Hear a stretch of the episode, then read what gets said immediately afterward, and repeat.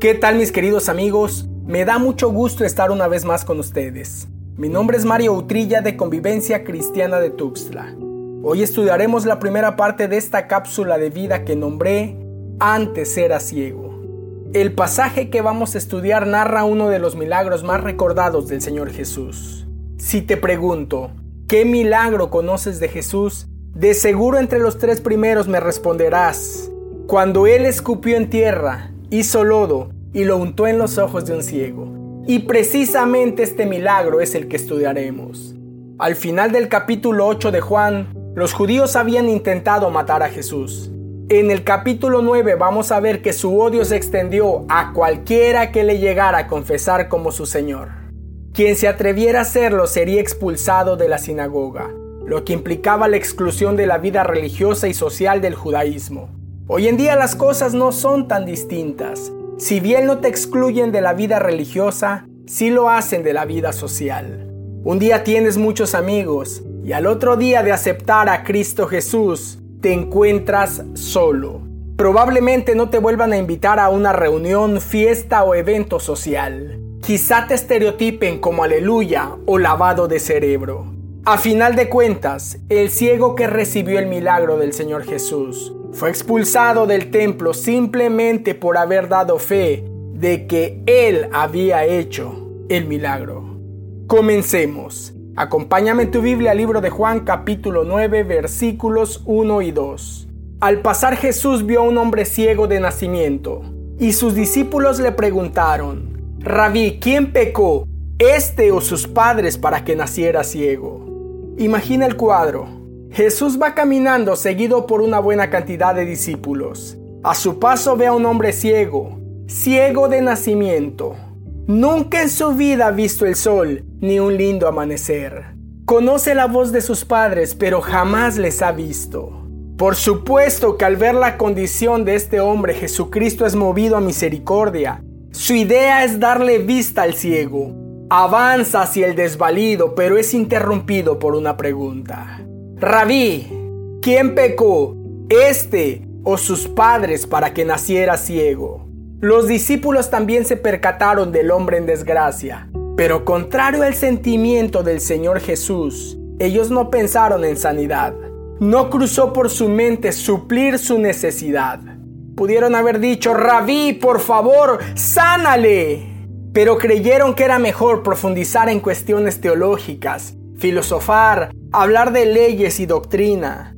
La pregunta, ¿quién pecó? ¿Este o sus padres? Taladró el corazón del ciego. Lejos de aliviar su situación, le creó una mayor frustración. El cuestionamiento daba a entender que de alguna manera se merecía lo que le estaba ocurriendo.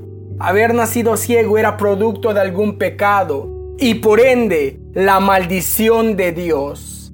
Quisiera decirte que me encuentro exento de este tipo de juicios y prejuicios, pero te estaría mintiendo. Yo también soy de esos discípulos de Jesús. ¿Cuántas veces he visto a un matrimonio en desgracia, a punto de romper lo que un día fue amor, a punto de hacerle pedazos el corazón a sus hijos, a causa del maldito egoísmo? Y mi pensamiento es, ellos se lo buscaron, se lo merecen si hubieran hecho caso. ¿Cuántas veces he visto a hombres sin trabajo, desesperados por llevar el pan a casa? Y mi pensamiento ha sido, si no se hubieran ido de la iglesia, si hubieran permanecido en Dios. Cosas similares he pensado con la enfermedad y la desgracia.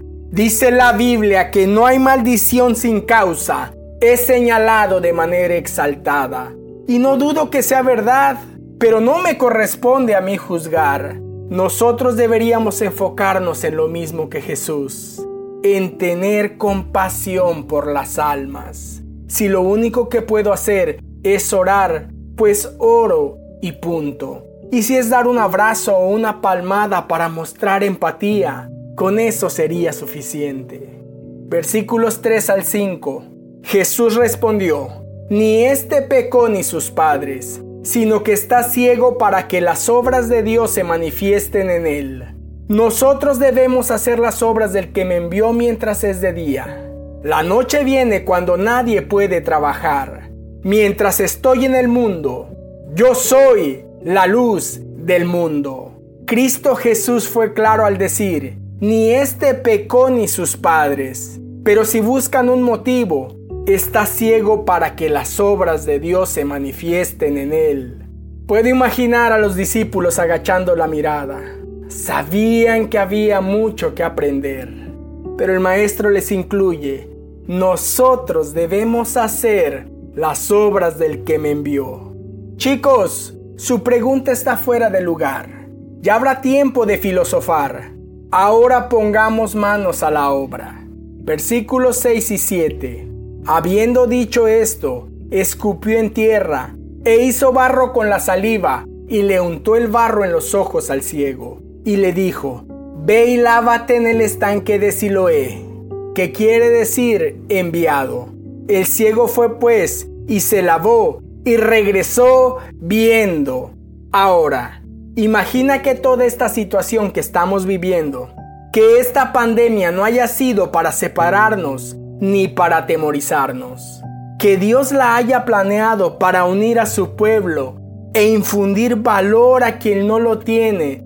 Imagina que el Señor la planeó para que nosotros hiciéramos las obras del Padre, mostrar el amor de Dios, infundir fe, regalar una sonrisa, una despensa, un plato de comida, un apretón de manos, un abrazo confortable, una palabra de aliento, una oración. En lugar de pensar en cuestiones apocalípticas, el mundo se lo merece. Ahora dejando de lado la actitud de los discípulos y la enseñanza de Jesús a los mismos, nos enfoquemos en el milagro.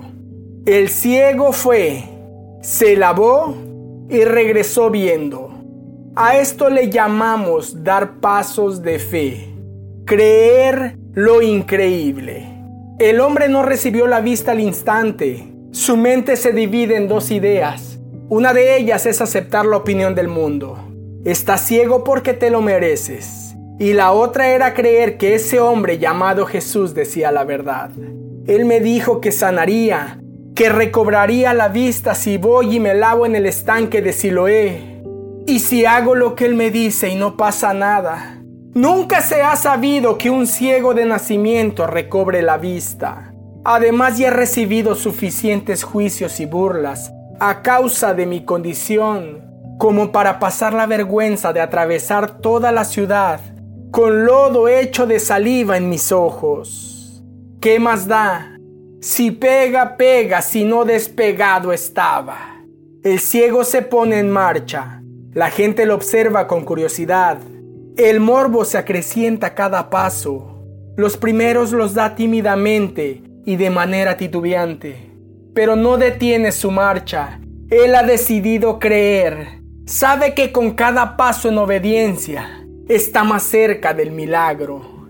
Mi querido amigo, Hoy quiero invitarte a creer en lo imposible, porque dice la Biblia que al que cree todo le es posible. Pero no se refiere a que creas en ti y en tus capacidades, tampoco que lo hagas en el hombre, porque maldito el hombre que confía en el hombre. Pon tu confianza en Dios y en Jesucristo su Hijo. Que no te importe si no ves nada y no sientes nada. Cree solamente. Cualquiera que sea tu necesidad, cree. Aunque la voz del mundo te grite, tú siempre vas a ser pobre. Cree en que Dios puede cambiar tu situación. Aunque los discípulos digan que jamás te vas a casar, que esa enfermedad no se alejará de ti, que vivirás en depresión por el resto de tu vida, sigue avanzando en obediencia.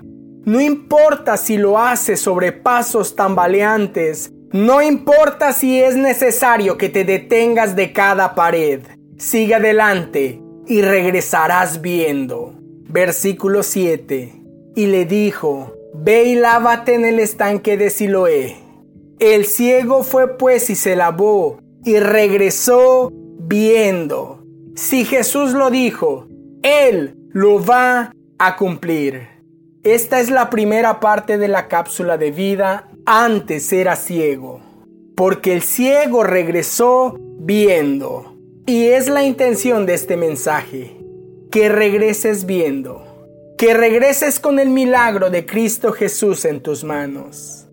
Anhelo que esta cápsula de vida haya sido de gran bendición. Soy tu amigo Mario Utrilla. Te envío el más grande de los abrazos.